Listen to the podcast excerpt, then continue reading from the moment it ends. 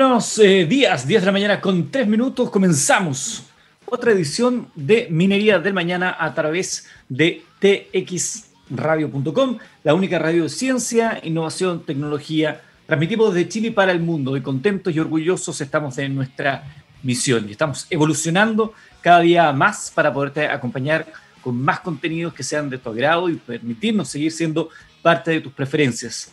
Estamos eh, felices el día de hoy, tenemos buenos invitados, bueno, siempre tenemos muy buenos invitados, pero hoy día vamos a hablar de temas muy interesantes. Estaremos conversando con Nicolás Sáez y Zdenko Kochina, ellos eh, nos van a hablar de un pulpo que está inmerso en la minería un pulpo en la minería. ¿Cómo será eso? Bueno, ahí vamos a conocer detalles de Octopus Mining Suite. Y también estaremos conversando con Anthony Escobar, Business Partner de 360, a propósito de la remotización de carros de comunicaciones, el uso de inteligencia artificial para predecir fallos en equipos móviles de mina. Y, por ejemplo, también algo que varias personas nos han preguntado, que a ver si lo podíamos eh, abordar, la aplicación Safety Dispatch para mejorar la gestión de seguridad en la minería. Así que estaremos en un rato más conversando con nuestros invitados del día de hoy. Como siempre te cuento, en Anglo American tienen un propósito claro, reimaginar la minería para mejorar la vida de las personas a través de una minería más sustentable, segura y eficiente que conviva en armonía con sus vecinos y su entorno. Bajo ese objetivo, desde el primero de enero de este año, las operaciones de los bronces, el soldado y fundición Chagres cuentan con un suministro eléctrico proveniente de fuentes de energía 100% renovable. Con esto, en Chile, la compañía ya reduce en un 70% sus emisiones de CO2, dando un paso concreto hacia su meta de operar minas carbono neutral para el año 2040. Anglo American, personas que marcan la diferencia en minería. Y 360 es una organización que brinda servicios y productos en las áreas de comunicaciones industriales, automatización y tecnologías operacionales con más de 28 años de experiencia. Nacimos prestando servicios en la industria minera, nos hemos expandido a todos los sectores privados y públicos que abordan desafíos digitales complejos. Se definen como integradores tecnológicos enfocados en desarrollar soluciones alineadas con la estrategia digital de nuestros clientes que permiten reducir los costos operacionales, mejorar la productividad, la eficiencia y las capacidades de sus equipos. Nuestras fortalezas son respuestas ágiles y flexibles a las necesidades del cliente con altos estándares de calidad, métodos de trabajo rigurosos, un fuerte compromiso con la seguridad de nuestros colaboradores y la preservación del medio ambiente. Nuestros eh, patrocinadores, aquellos que nos permiten estar junto a ustedes cada martes y jueves en Minería del Mañana. Tengo acá las cinco noticias más relevantes de, los, de las últimas horas que queremos compartir con ustedes. Eh, la primera, otra buena noticia de nuevos usos para el cobre. Pinturas Panorámica inicia su expansión internacional. La firma de Temuco, conocida por ser la creadora de la primera pintura con cobre, apostará este año a posicionarse en Estados Unidos y también en Perú, como decíamos previamente. El fundador y gerente general de la compañía, Paolo Chaparro, cuenta que el año 2020 fue el mejor año para la empresa en términos de facturación. Un crecimiento importante en venta, la pandemia nos hizo resaltar el tema de la innovación que nosotros venimos trabajando. De hecho, durante 2020, la empresa creó la primera pintura certificada en el mundo que ayuda a proteger contra el COVID-19 a través de nanopartículas de cobre. Chaparro señala que uno de los factores que jugaron a favor de la firma fue haber desarrollado una presencia importante en el canal online. Así que una buena noticia, una industria chilena, una pintura con cobre, le da un nuevo uso también a nuestra principal fuente de exportaciones y ojalá que les vaya muy bien a, nuestros eh, amigos de pinturas panorámicas en el mercado peruano y también en el mercado estadounidense. Eh, otra noticia que tiene que ver con el cobre es la siguiente, se las cuento de inmediato. Lo tenía por acá. Eh, bueno, por acá está. Minera Meridian Limitada ingresó al sistema de evaluación ambiental la declaración de impacto ambiental de un proyecto que tiene como objetivo asegurar la prolongación de la faena minera del Peñón mediante la actualización de recursos y reservas minerales para la explotación de oro y plata, no necesariamente cobre. Con una inversión de 172,4 millones de dólares, la iniciativa considera la ampliación y explotación de las vetas existentes en los tres sectores que a efectos del presente proyecto se pasarán a denominar el Peñón, Fortuna y Laguna, estimándose un volumen de mineral a extraer correspondiente a 5.457.893 toneladas y la generación de 8.545.693 toneladas de material estéril. A ello se sumará la extensión de la vida útil de la planta de procesos, la planta de generación eléctrica, la ampliación del depósito de relaves y actualización del transporte y almacenamiento de las sustancias peligrosas utilizadas en el proyecto original en ejecución. El plan paso a paso ha ido variando y flexibilizando sus medidas de apertura. Incluso los cines ya pueden abrir en fase 3 y lo comenzarán eh, a hacer desde el 18 de febrero. Hay que responder a estos cambios. ¿Cómo eh, ha sido el trabajo con salud? Bueno, el Ministerio de Salud, el ministro de Salud, Enrique París, dijo, eh, estoy hablando de las declaraciones del ministro Lucas Palacio, ¿no? que hablaba de una propuesta al Ministerio de Salud con los trabajadores que podrían tener alguna prioridad para ser vacunados. Varias industrias nos han planteado que para las características de atención al público, contacto con otras personas por parte de sus trabajadores, sería conveniente que exista eh, para dichos trabajadores una priorización en la vacunación. Y ahí podrían entrar, por supuesto, los trabajadores de la industria minera. Así que vamos a estar también ahí atentos a lo que eso pueda significar. Y aquí está la otra noticia de cobre que yo les había anunciado previamente. Con el apoyo de Codelco y de Copper Company, Rosen lanzó al mercado Rosen Copper Health, una nueva tecnología textil con partículas de cobre para productos que están en contacto directo con la piel, como almohadas, sábanas, cubre colchón y fundas de almohadas. Gonzalo Aguilar, gerente comercial de Rosen, destacó que hemos incorporado la tecnología del cobre para desarrollar una nueva línea de productos con tecnología de partículas de cobre antimicrobianas, con un objetivo prioritario, cuidar de la salud, higiene y bienestar del descanso de las personas, entregando al mismo tiempo todo el confort y suavidad que caracterizan a nuestros productos. La temperatura y humedad que puede concentrarse en las sábanas, almohadas u otros textiles que utilizamos habitualmente tienden a favorecer proliferación de hongos, ácaros y bacterias. La tecnología antimicrobiana elimina y previene en un alto porcentaje la supervivencia de estos microorganismos, promoviendo un, un entorno saludable y limpio. Además, posee la tecnología adecuada para prevenir malos olores, debido a que evita la proliferación de bacterias y hongos que los producen. Su fabricación se realiza mediante un proceso eh, detallado y no invasivo, eh, completamente seguro, utilizando cobre natural, libre de químicos y tóxicos farmacológicos. Las telas con fibra de cobre poseen tecnología lavable, eh, resistiendo a varios ciclos de lavado y están dermatológicamente aprobadas.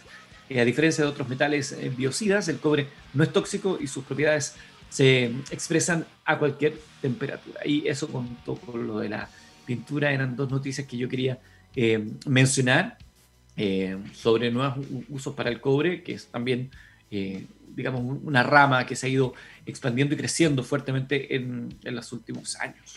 La última noticia que les quiero plantear antes de la música y ya vamos con nuestros invitados viene desde Argentina. Una guerra silenciosa entre empresas extranjeras de más de siete países se libra desde hace varios años en el noroeste argentino por la extracción del litio, el denominado oro blanco de la nueva era. El esquema sustancial de esta batalla consiste en la explotación de este mineral valioso para la elaboración de, baterías, pero el gobierno de Alberto Fernández está dispuesto a intervenir en este millonario negocio para redefinir la matriz productiva. El ministro de Producción argentino, Matías Culfas, ya tiene listo el borrador de un proyecto de ley de electromovilidad que el gobierno impulsará en marzo en el Congreso argentino para redefinir la industrialización del litio, incorporar los productores de autopartes y fomentar la investigación. Tenemos que salir de la discusión dicotómica entre minería sí y minería no. La discusión es cómo implementamos estrategias para tener una minería que permita garantizar la inclusión y que sea sustentable. De esta manera, el ministro remarcó que el proyecto minero del gobierno hacia el futuro consistirá en que la extracción del litio sea inclusiva para que haya una cadena productiva que involucre a las pymes, que se genere empleo y que las comunidades donde está la minería se desarrollen en su conjunto. La explotación del litio se despliega hoy con un preciado triángulo conformado en la cordillera de los Andes, en el que está Argentina, Bolivia y nuestro país. Allí compiten centenares de compañías de Estados Unidos, Canadá, Japón, Australia, Corea del Sur, Italia y China para extraer este mineral que escasea en el mundo entero. Una dura batalla se despliega allí entre empresarios por la adquisición de zonas de explotación del litio. El empleo por la extracción de este mineral se duplicó en los últimos tres años en Argentina. A junio del 2020 se registraron más de 4.400 empleos directos e indirectos de esta industria minera y Argentina tendría potencial para llevar las exportaciones de litio de los 190 millones de dólares que desarrolló en 2019 a 2.101 millones en 2030. Eh, esta situación que se da, este debate que se da en Argentina es parecido al debate que se ha instalado muchas veces en la política de nuestro país, donde muchas veces, eh, lamentablemente y como en muchos otros ámbitos, prima más la política que el, aspecto técnico, que deberían ir de la mano. Tiene que haber política, pero también tiene que haber una componente técnica respecto a lo que esto implica, las posibilidades reales que hay de poder eh, abrir su explotación y mucho más. Pero es un debate que se tiene que dar, por cierto, y probablemente está dentro de las discusiones que vamos a tener a nivel país en los próximos meses con la mm, generación de un texto que debe ser aprobado por la ciudadanía que propondrá una nueva constitución. 10 de la mañana con 14 minutos, vamos a la música y ya tenemos a nuestros primeros invitados del día de hoy. Escuchamos a Kiss, un clásico del rock. Esto es Psycho Circus. Esto es Minería del Mañana en TX Radio.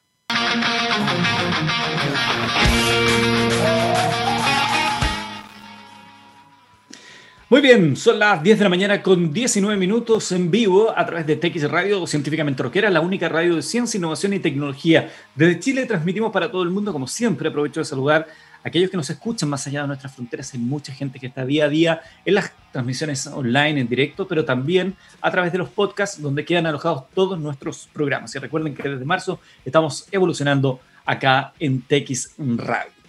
Octopus es una empresa que se ha propuesto revolucionar la forma de hacer minería, particularmente el proceso de carguillo y transporte.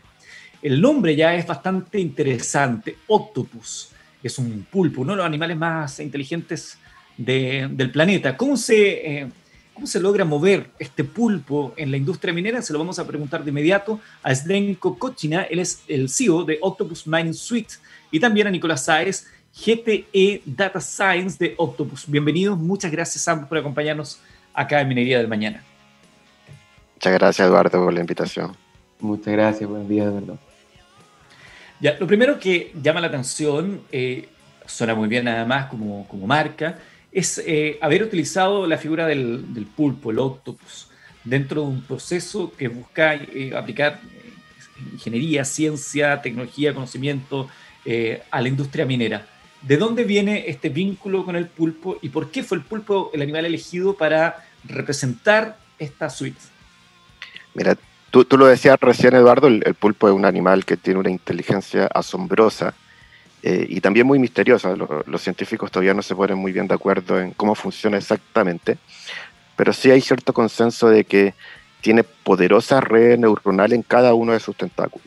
Y cada uno de ellos tiene inteligencia propia, autonomía, pero con una característica fantástica, que estos tentáculos jamás se enredan entre sí.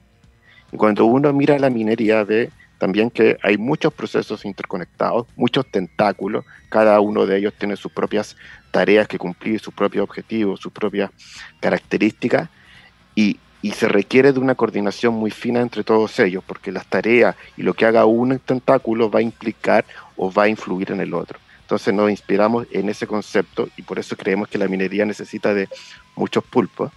Pero por otro lado, también eh, nos identifica mucho como equipo. El pulpo, dentro de su característica, aparte de ser inteligente, es muy curioso, siempre está buscando nuevas formas de, esconderse de sus depredadores, de atrapar sus presas. Eh, es muy creativo en, buscar las ideas para para lograr ello y muy perseverante para hacerlo. De hecho, los pulpos que vivían en cautiverio son un dolor de cabeza para sus cuidadores. Son escapistas, son animales verdaderamente escapistas y eso en base a curiosidad, creatividad y, también a perseverancia. Y por último, y hay una película muy linda, ahí si, pueden verla en Netflix, que se llama eh, Octopus My Teacher o Mi Profesor Octopus, en que muestra cómo el pulpo se conecta con el humano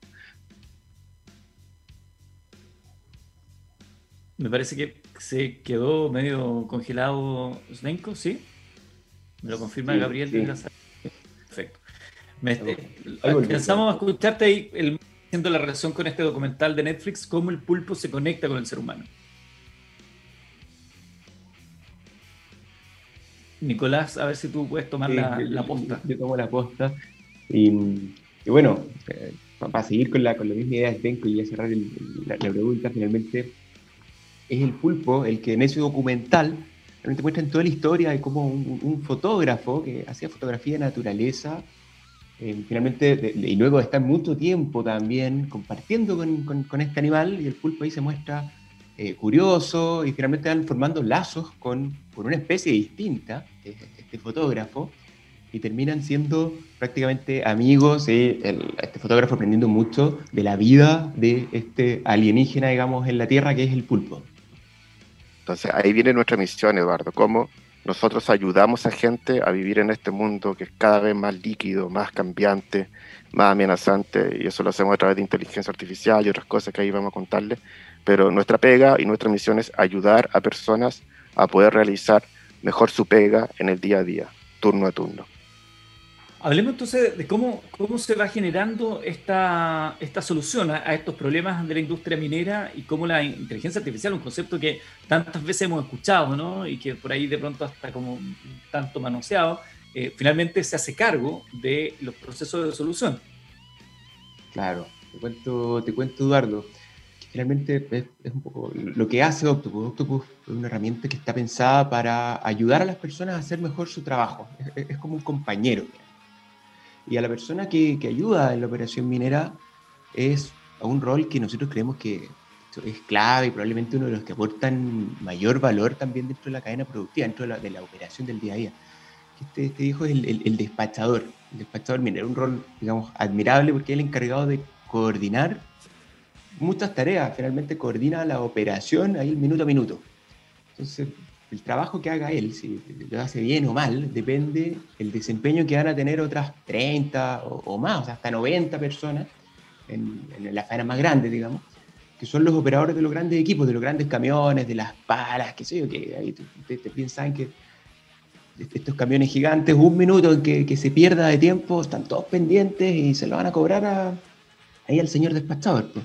Bueno, junto con eso tiene que coordinar un montón de otras, de otras cosas, pues el despachador está pendiente del mantenimiento, que le están pidiendo, oye, tengo que llevar el equipo a hacer un trabajo, tiene que coordinar los cambios de turnos, las colaciones, coordinar con las áreas de tronadura, que hay que despejar el área, qué sé yo, que la planta les pide las leyes, contaminantes. Entonces, finalmente, el despachador dentro de esta torre de control o la sala de despacho termina siendo el, el cerebro, el cerebro de la operación. Realmente está controlando y decidiendo cómo se tienen que distribuir los equipos tiene que decidir cuál es el próximo destino de cada uno de los grandes camiones para alinearse con un plan. Y ahí las, las herramientas con las que dispone hoy día, o sea, pensemos en la principal, que es el sistema de gestión de flota. Por lo general son, sistemas antiguos que, que, también se han quedado en el pasado, o sea, uno los ve y de verdad es como viajar en el tiempo, son sistemas, unas pantallas negras con unas letras verdes o blancas, y, que también sus algoritmos eh, no han cambiado desde, hace 30 años, desde que se crearon, siguen tomando y, apoyando el trabajo de estos despachadores de la misma forma. Entonces, ahí, es donde entra Octopus. Nosotros siempre hacemos el, símil de, esto como que el despachador es un piloto de un avión viejo que está lleno de controles, lleno de perillas y botones que tiene que ir ajustando todo el tiempo para alinearse con un plan de vuelo. Pero al mismo tiempo, sonando el teléfono, está la radio que está día y noche, WhatsApp, con otras áreas que están pidiéndole cosas por estas coordinaciones que te contaba recién. Entonces es súper difícil alinearse con ese plan y mover todas esas cosas para cumplir este, este, este plan de vuelo. Es fácil desviarse con, con, todas esas distracciones y con la presión que implica esta pega. Entonces ahí es donde Octopus, por medio de inteligencia artificial, funciona como un copiloto. Un copiloto que al lado de este piloto despachador, en que le va ayudando a mover estas perillas para mantenerse siempre enfocado, siempre alineado a cumplir este plan. Y, bueno, ahí lo que hemos visto ya con el uso de la herramienta eh, son, resultados bien impresionantes. hemos visto un aumento de productividad de un 10%, término de productividad de los equipos, de los camiones. Mira, es relevante. No, tremendo. Y, cumplimiento de los planes aumenta en un 15% y, también baja la variabilidad, que bajó a la mitad. O sea, piensa que siempre tenéis ahora el mismo copiloto tomando las decisiones de, para cumplir el plan, acompañando en todos los turnos. O sea, ya no son ocho pilotos diferentes moviendo la experiencia, sino que hay un, copiloto ahí que está siempre.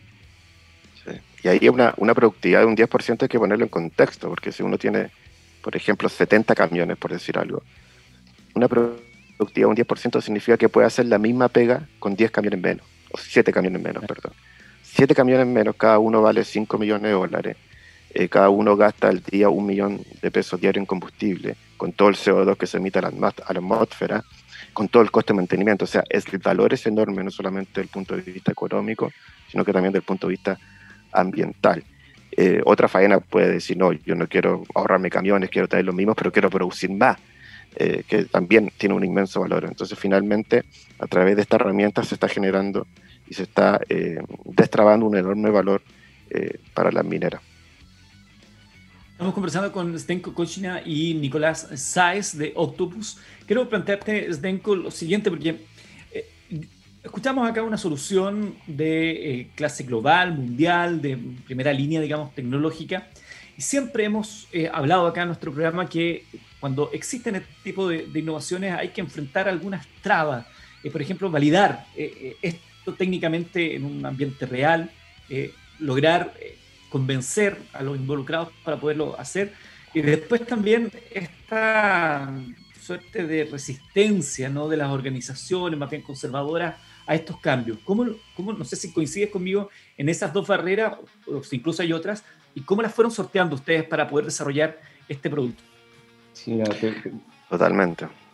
Te cuento, te cuento, Eduardo, te cuento un poco la historia, cómo, nace, y esto, como tú dices, hubo resistencia, hubo todo eso. O sea, esto, nace un trabajo científico, un camino más o menos largo que partí el 2014 con, mi tesis de, magíster. Yo soy ingeniero industrial minero. Y, mi tesis fue enfocada en estudiar estos sistemas, los sistemas de gestión de flota que te contaba recién. Y, ahí me cuenta las oportunidades que habían. Y bueno, salí de la universidad, cabrón, recién salido de la U, con mi tesis bajo el brazo, golpeé algunas puertas y claro, no se abrió ninguna en ese momento. O sea, nadie quería tampoco ser el primero probar en desarrollar algo, porque de todas maneras en su riesgo. Pero bueno, 2016 aprox, me, me topo con, con, con Sdenko y que junto con los otros dos socios de Octopus, Sergio Pizarro y Sebastián Flores, ellos estaban empezando a desarrollar un sistema de despacho que también algo parecido, pero con una torre de control de despacho de hormigones, de estos camiones con el huevito que van directo a la obra con el hormigón ahí premezclado. Y, me embarqué con ellos en ese, en ese desarrollo y hoy día un sistema que, que, está operando ya hace un, par de años.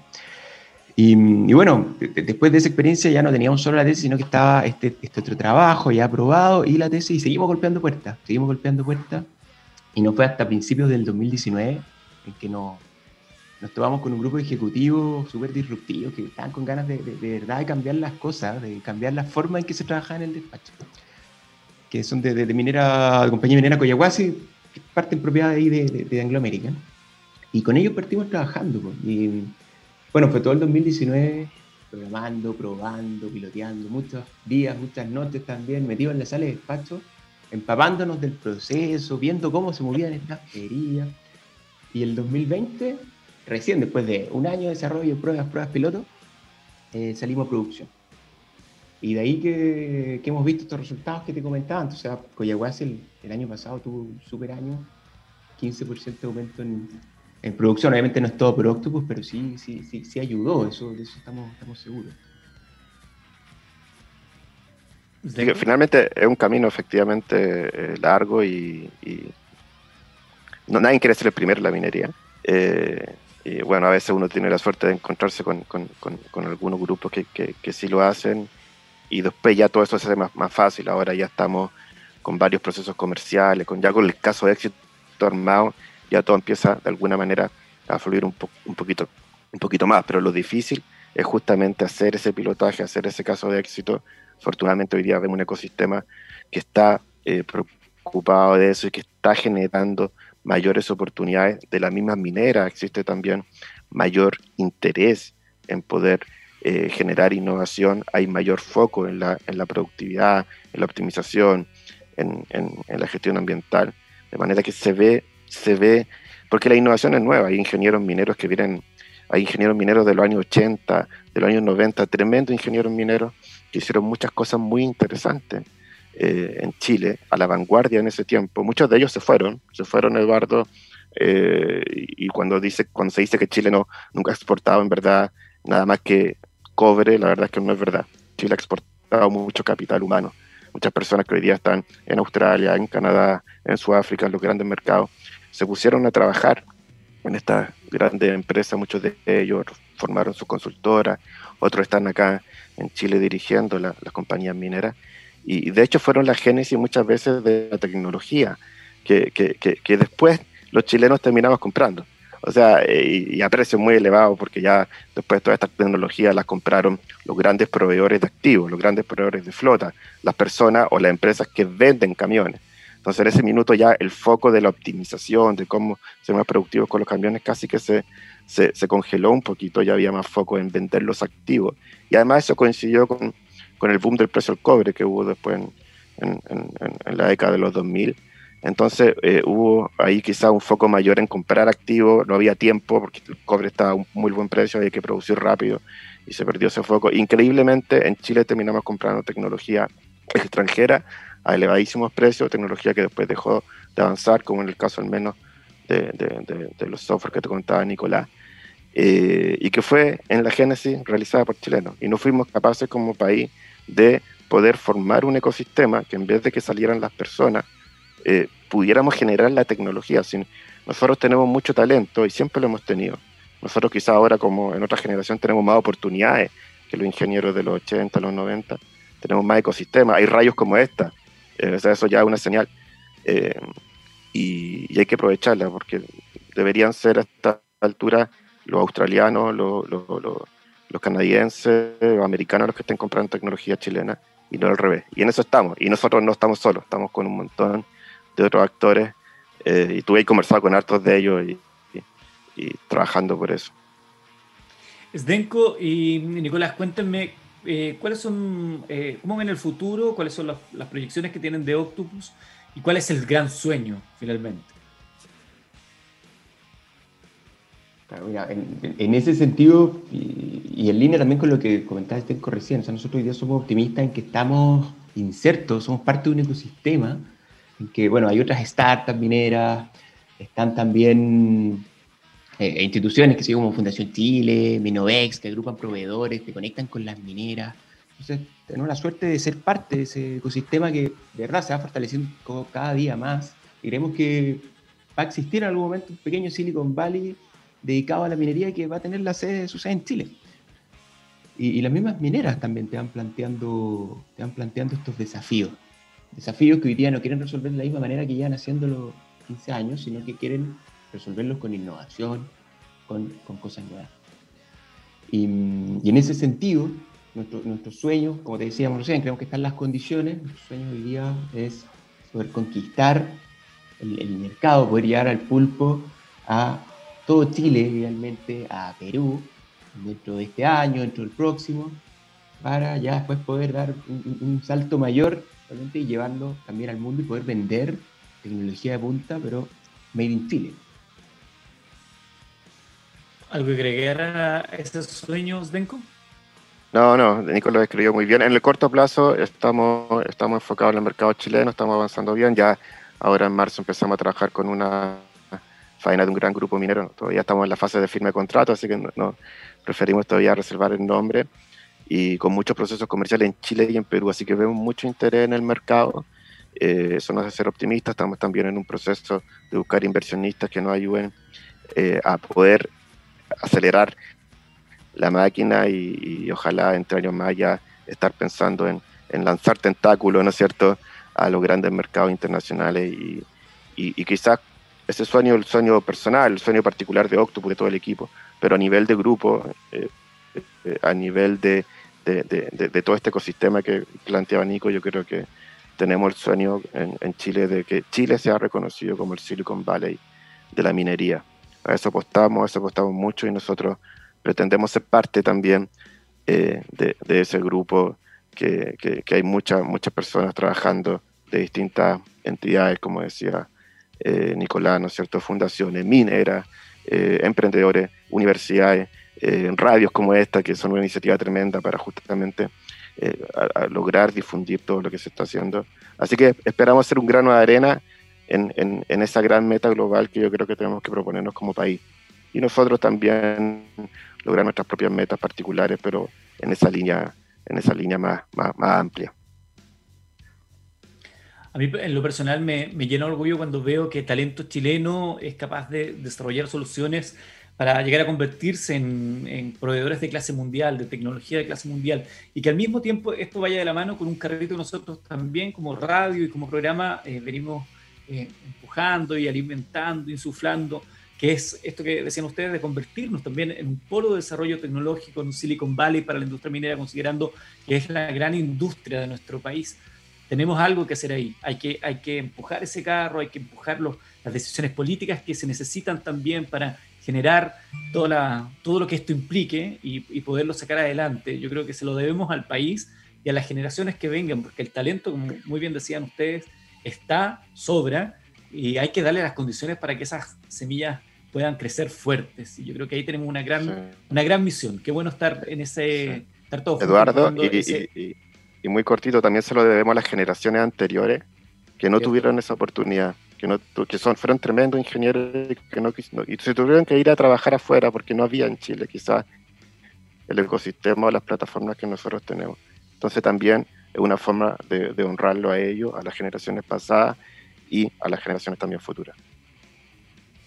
Totalmente de acuerdo con ustedes. Nicolás Saez, gerente de Data Science de Octopus, y Zdenko Kuchina, eh, CEO de Octopus Mining Suite. Todo el rato eh, me pregunto internamente si he pronunciado bien tu nombre y apellido. Denko Cochina, pero la verdad es que da lo mismo, que ya me han dicho de muchas maneras, pero Denko. Tú y yo tenemos la fortuna que acá en Chile nuestro nombre de apellido mayor un poco más pronunciable, exacto. Exactamente. Quiero agradecerles a ambos, a Nicolás Isdenko, eh, que nos hayan acompañado en Minería del Mañana. Un gran abrazo y espero que podamos conversar eh, más adelante sobre los nuevos avances de este pulpo. Encantado, Eduardo. Muchas gracias. Un gusto. tengan un excelente programa. Gracias, gracias. Nosotros vamos a y al regreso estaremos conversando acá en Minería del Mañana con otro gran invitado. ¿Qué tenemos en la música? Les digo de inmediato, de acuerdo a las informaciones que nos entrega don Gabriel Cedrés, escuchamos a Alice in Chains, I Stay Away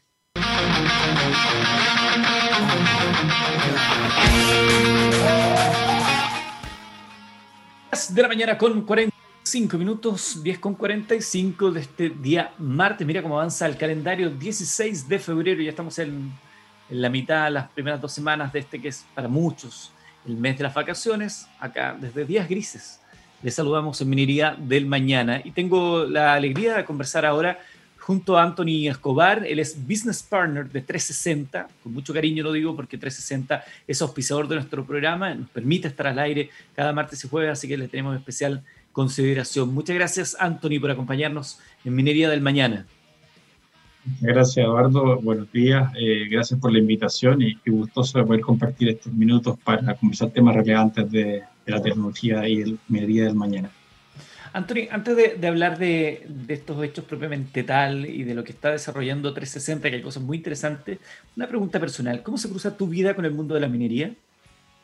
La verdad es que ha sido eh, un eje fundamental en mi vida. Desde que salí de la universidad hasta el día de hoy siempre he estado ligado a la minería y particularmente con el área de tecnología, que es lo que más me apasiona. ¿ya? Así que conozco de cerca, estuve trabajando en los famosos sistemas de turno, eh, 4x3 eh, allá metido en, en, ese hoyo, entre comillas, pero la verdad es que fue una etapa muy bonita, aprendí muchísimas cosas, cosas que efectivamente se aprenden allá solamente y no desde el escritorio. el, minero hace mucho esa, referencia respecto a la gente que efectivamente trabaja en el mismo rajo donde, se, donde está el negocio, donde las papas queman, a cuando tú trabajas desde, la distancia. Hoy día ese, ese mito se está, se está rompiendo. Igual de otra manera me, parece que esa experiencia a la hora de desarrollar soluciones tecnológicas es bien relevante. Una cosa es que te lo cuenten, la otra es haberlo vivido. Absolutamente, Estás, eh, diste el clavo en ese tema, eh, dado que eh, es distinto vivirlo y conocer toda la experiencia en terreno, ya todo lo que involucra los desplazamientos, los permisos, con todos los niveles de altos de seguridad que manejan las empresas mineras efectivamente la realidad cambia mucho cuando tú haces un, estudio o, vas a, proyectar un, a desarrollar un proyecto. Eh, efectivamente los tiempos y, y, los criterios cambian muchísimo si tú trabajaste en terreno o no. Yo siempre me acuerdo de la explicación que daba un profesor en la universidad cuando hablábamos de la eficiencia. Y decía, bueno, pidamos a los mineros que corran de un lado a otro. Entonces, podría decir alguien para que sea más eficiente, sí, pero si no sabes lo que significa estar a ciertas alturas, no te atreverías a decir lo que acaba de decir, pedirle que corra. Hay que estar ahí, todo lo que involucra, si son muchas las variables. Mira, créeme que me ha tocado ver muchas cosas, proyectos que fueron precisamente ideados en un escritorio o en, una oficina muy lejana a, la realidad de lo que es la operación minera, ¿ya? Y hay, varios en donde no pudieron realmente concretarse, producto de que no tenían la experiencia de, haber participado en, en, algún proyecto minero en terreno, ¿ya? Así que eso es fundamental. Antonio Escobar es Business Partner de 360. Me gustaría que comenzáramos hablando de la remotización de carros eh, de comunicaciones, un proyecto cuyo objetivo es poder extraer información de las variables operacionales de forma remota de los carros de comunicaciones ubicados en el rasgo de la mina. Esto me gustaría que lo traduzcamos para que le quede claro a todo el mundo y, cómo está desarrollándose ese trabajo de remotización. Perfecto, en, el lenguaje fácil o, más sencillo. Bueno, principalmente eh, en las minas eh, como bien, bien se sabe, existen estas redes inalámbricas donde tienen que tener eh, los equipos que se desplacen y que extraen el, el, mineral, tienen que tener una cobertura de comunicaciones. Hoy día la tecnología también se ha apoderado de estos, estos vehículos, en donde están continuamente monitoreando los, los niveles, ¿no es cierto?, de presión de los neumáticos, combustible, cuánto, cuáles son, cuáles son los mejores eh, caminos para poder extraer o hacer más eficiente todo lo que es el consumo de combustible, en fin, una serie de variables operacionales que son monitoreadas constantemente y esto a través de una red inalámbrica que está dispuesta en el rajo de la mina. Para colaborar precisamente en esta cobertura están estos, estos carros móviles ya de comunicaciones y además son fotovoltaicos, aprovechando obviamente todo lo que es eh, la radiación solar en, estos rajos, en el norte de Chile, por supuesto. Entonces, eh, la idea es que este proyecto busca optimizar precisamente en términos de desplazamiento y exposición al riesgo de la gente que tiene que hacerle mantención, ya sea preventiva o, correctiva, a estos equipos.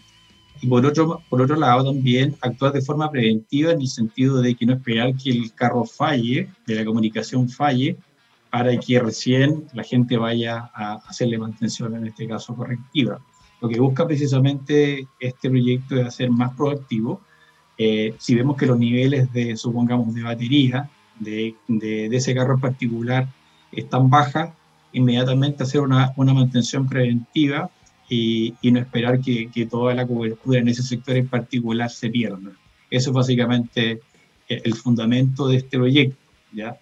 Adicionalmente, lo que busca también es poder hacer reinicio de los sistemas que están integrados en el carro, ¿ya? Está la geolocalización de, estos carros, porque imagínate que, lo, como tú bien sabes, en minería son grandes volúmenes y grandes áreas que hay que cubrir.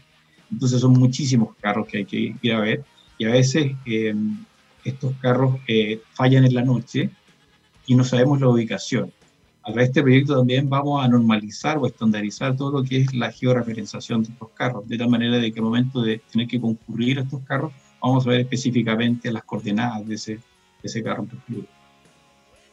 El tema de las comunicaciones eh, son muy relevantes dentro de la industria minera. Ustedes entre 60 vienen trabajando fuertemente eso. Y también tienen ustedes una, una tecnología que permite eh, integrar el personal que se encuentra trabajando de sus casas ¿no? con los sistemas de comunicaciones de las organizaciones. ¿Cómo funciona ese, ese sistema? ¿Cómo les ha ido ese, esa tecnología? Entiendo que es PTT, ¿no? Sí, sí, mira, ese es otro proyecto también interesante, eh, que precisamente ahí hace una integración entre Push, Push to Talk, que son estas típicas radios handy que probablemente algunos los conoce, y la idea es precisamente hacer la conversión o la transformación digital de estos dispositivos para que estos se puedan comunicar a través de una red IP. ¿ya? Esto es, fácil de implementar, puede ser, eh, de hecho, tiene un tercio del costo de, la, de las comunicaciones radiales convencionales, ¿ya? Eh, y puede partir desde la implementación o la instalación de una, de una aplicación en tu celular, ¿ya?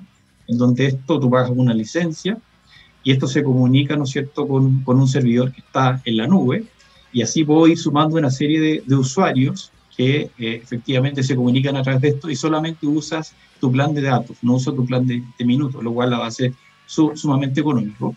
Y la otra gran ventaja es que también se pueden integrar redes eh, análogas en este sentido a través de un, de un gateway que cambia el, el, protocolo de análogo a digital. Así yo puedo estar, eh, como tú bien decías, hablando con un, con un operador que está en la minera y yo puedo estar en mi casa precisamente a, través de este dispositivo, a través de mi mismo celular, la comunicación con la gente que está en la mina. Qué notable. Hablábamos antes de, entrar al aire con Anthony Escobar, Business Partner de 360, de cómo eh, esta pandemia, el COVID, finalmente ha permitido grandes saltos de aceptación de tecnologías, de innovación. Ha sido el mejor gerente de innovación el COVID dentro de todo. Lo digo con mucho respeto porque hay gente que eh, ha sentido la pérdida de un ser querido, yo también, eh, por esta pandemia. Pero en términos prácticos y concretos, ahí hay un, hay un avance significativo, un salto de, varios años en términos de aceptación de tecnología. Para una empresa como 360, esto abre un escenario de proyecciones muy relevantes. ¿Cómo lo ves tú desde el punto de vista de la reflexión de lo que ha implicado el COVID? Bueno, como, como en todo de cosas tiene a, dulce y a gras, el, lado bueno de esto es precisamente la aceleración de la transformación digital para muchas empresas y a distintos niveles, por supuesto. Eh, de, tal manera de que ese, eso lo, ve como, lo veo como un, un factor bastante positivo Ahora las, las empresas están mucho más abiertas y están obligadas de otra manera a trabajar de forma remota y, por ende también utilizar plataformas digitales. Eh, también la tendencia en la minería va por ese lado. Hoy día están eh, tratando de, de, bajar gente que hoy día no tienen, ni, porque perfectamente sus labores las puede desarrollar de forma remota. Hoy día han creado estas, estas salas de, remotas de operaciones donde el trabajador que antiguamente estaba ahí en el, en el chancador primario lleno de polvo, expuesto a una serie de enfermedades respiratorias, hoy día eh, esa, esa gente se está, se está moviendo a un lugar seguro, donde está cerca de su familia y donde puede operar perfectamente de forma remota el mismo trabajo que hacía anteriormente. De tal manera de que yo lo veo súper positivo, obviamente que hay, hay, hay, consecuencias negativas también, obviamente con, con respecto a todas las las personas enfermas y, las fatalidades que se han logrado. Lo bueno de todo esto, hoy día ya hay, hay una vacuna, eso nos da una, esperanza a todos, eh, eso también ha influenciado a, nivel global una serie de indicadores, entre ellos también el, el valor del cobre, increíblemente cómo se ha, cómo se ha comportado esto en el último siglo. Y, y, la verdad es que obviamente que eso abre las oportunidades de poder desarrollar muchos proyectos tecnológicos que quedaban congelados esta incertidumbre de esta, esta terrible pandemia y que hoy día hay, hay una luz al final donde nos dice que efectivamente a través de esta vacuna podemos esa condición. Hago un paréntesis ahí eh, para señalar y destacar algo que ha sido eh, aplaudido en muchos lugares del planeta, que ha sido la velocidad a la cual se ha podido desarrollar este proceso de vacunación acá en nuestro país. Habla de, un, de, un, de una organización entre el Estado, también eh, el sector salud, pero también la disposición de la gente. Por ahí se, pretendió eh, hacer ver los temores de las vacunas, un, no entender el, proceso propio de la ciencia. Nosotros somos una radio que habla de ciencia, de innovación, tecnología. Hicimos una campaña invitando a la gente a que se vacunara, así que estamos contentos de los resultados hasta ahora en este proceso de vacunación. Bien, en Chile también las cosas se hacen bien, no todo, no todo es malo. Somos buenos para destacar las cosas malas y muchas veces ponemos el grito, rasgamos vestidura y cuando las cosas se hacen bien parece que lo dijéramos así como medio calladito o buscándole la, segunda lectura. No, lo que se hace bien se hace bien y felicitaciones por ello. Y permíteme un segundo, eh, porque también ahí eh, respecto a las posibilidades que se dan hoy día de trabajar a distancia, es porque las faenas se han llenado de sensores, de máquinas, de artilugios que permiten captar mucha información. Y hay toda una segunda minería paralela, que es la minería de datos, que también es algo bien interesante de los procesos hoy en día. Sí, precisamente. Eh, hoy día ya estamos llegando a un, afortunadamente, a un, nivel de madurez en donde las mineras se están abriendo a la posibilidad de analizar sus datos. Antiguamente, incluso hasta el día de hoy, eh, muchas decisiones o toma de decisiones se toman en relación a experiencia, experiencia de que alguien le pasó o que vio o, que vio el resultado de algún proyecto o de algún proceso en particular, pero no era, no era una demostración empírica, ¿ya? Hoy día, eh, de hecho, estamos trabajando en un proceso de inteligencia artificial, dado que tocas el tema de, análisis de datos, eh, en donde precisamente estamos rompiendo ese mito y afortunadamente la gente con la cual estamos trabajando nos ha dado la posibilidad de poder trabajar en, este tipo de, proyectos con, con análisis de, datos y con la correlación de datos.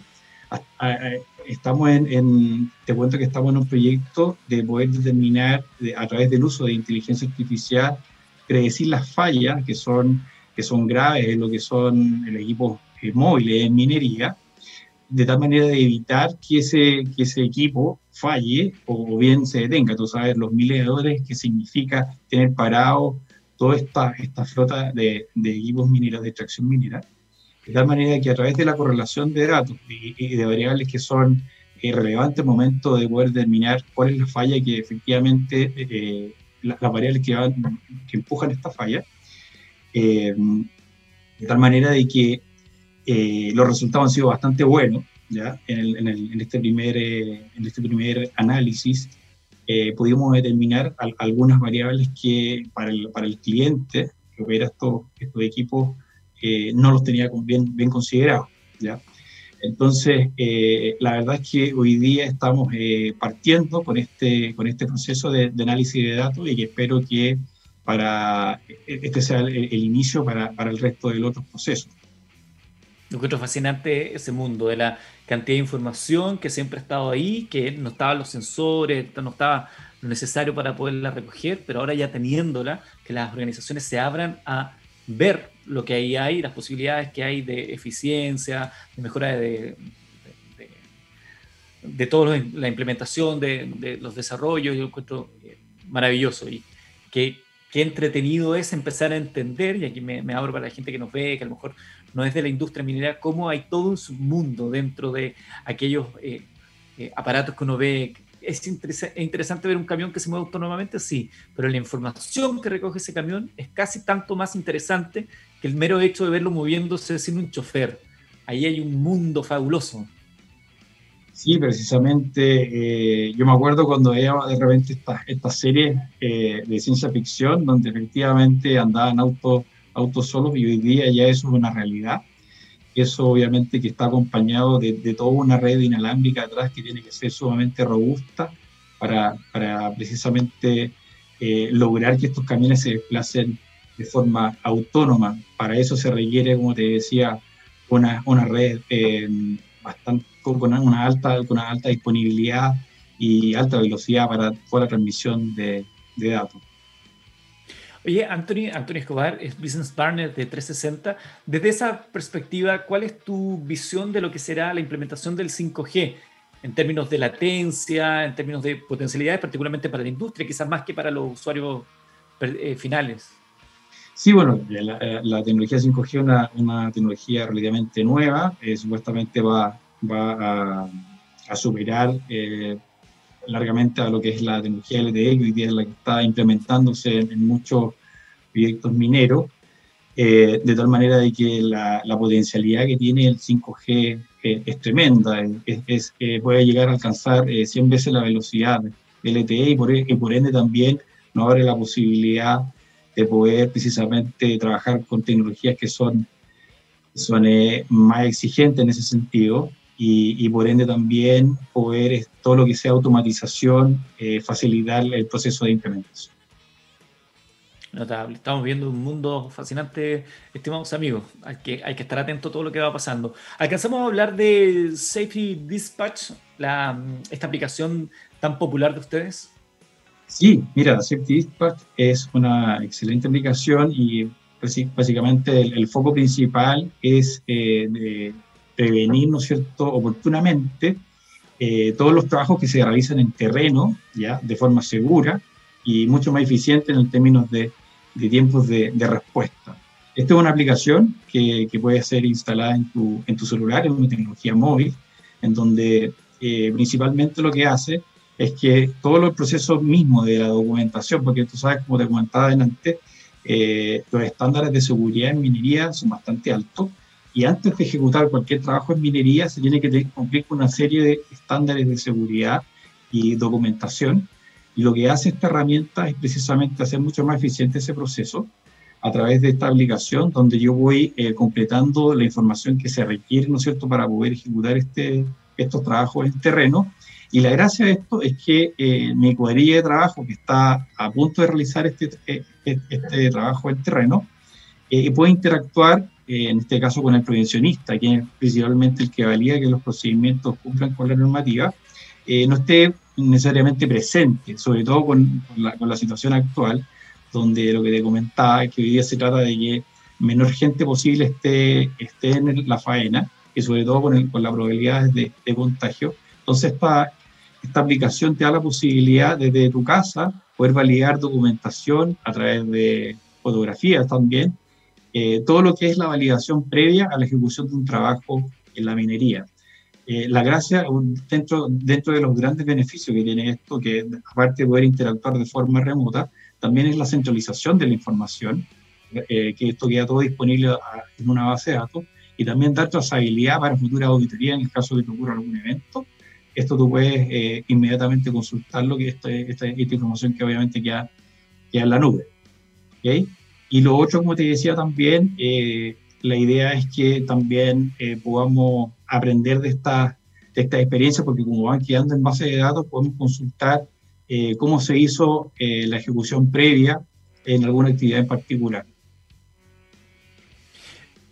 sobre lo mismo, a propósito de la cantidad de información que se, que se genera, que se, que se utiliza, ¿Cómo trabajan el tema de la seguridad informática de esa información? Yo creo muchas veces la, reticencia, a lo mejor, de algunas organizaciones justamente pasa por ahí, por el temor a lo que vaya a ocurrir con esa información, que queda en algún lugar disperso, en una nube tormentosa por ahí. ¿Cómo, cómo trabajan ustedes esa seguridad? Bueno, eh, hoy día precisamente está cobrando mucha relevancia todo el tema de ciberseguridad, ¿ya?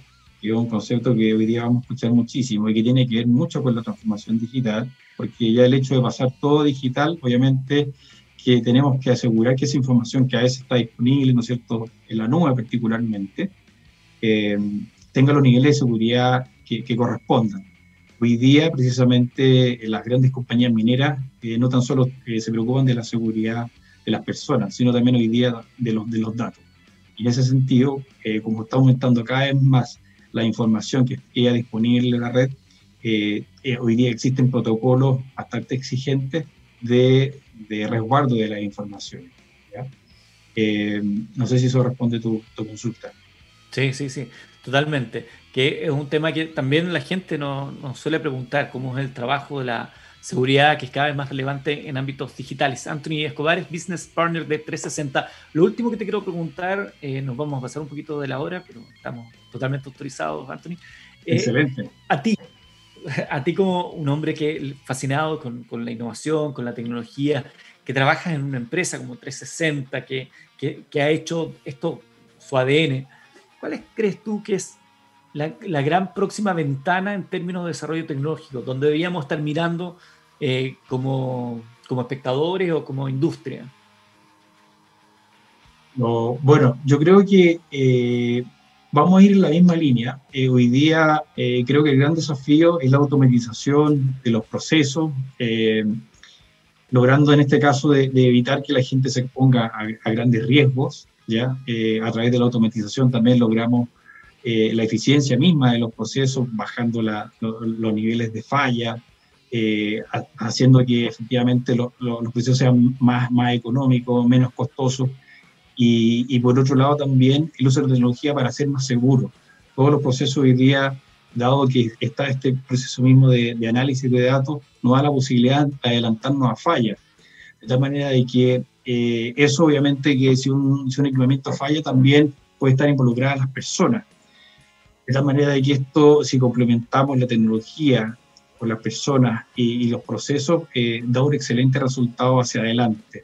Eh, veo con, mucho, mucha satisfacción la implementación de buena manera de las tecnologías eh, de aquí en adelante.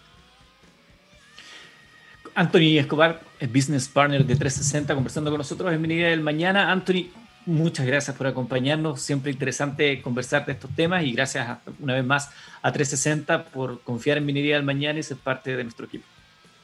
Muchas gracias a ti, Eduardo. Y espero que volvamos a conversar en unas semanas más sobre nuevos desafíos, nuevas tecnologías, estas cosas tan interesantes que a todos nos, nos fascinan. Que tengas un excelente día, Anthony. Igualmente, muchas gracias. Y nosotros, estimados amigos, nos despedimos. Son las 11 de la mañana con 7 minutos. Nos pasamos ahí 10 minutitos respecto a nuestra programación oficial. Continúen en sintonía de TX Radio, científicamente rockera, la única radio ciencia, innovación y tecnología. Transmitimos desde Chile para todo el mundo. Gabriel Cedrés en la sala de sonido. Muchísimas gracias. Será hasta el jueves a las 10. Chao.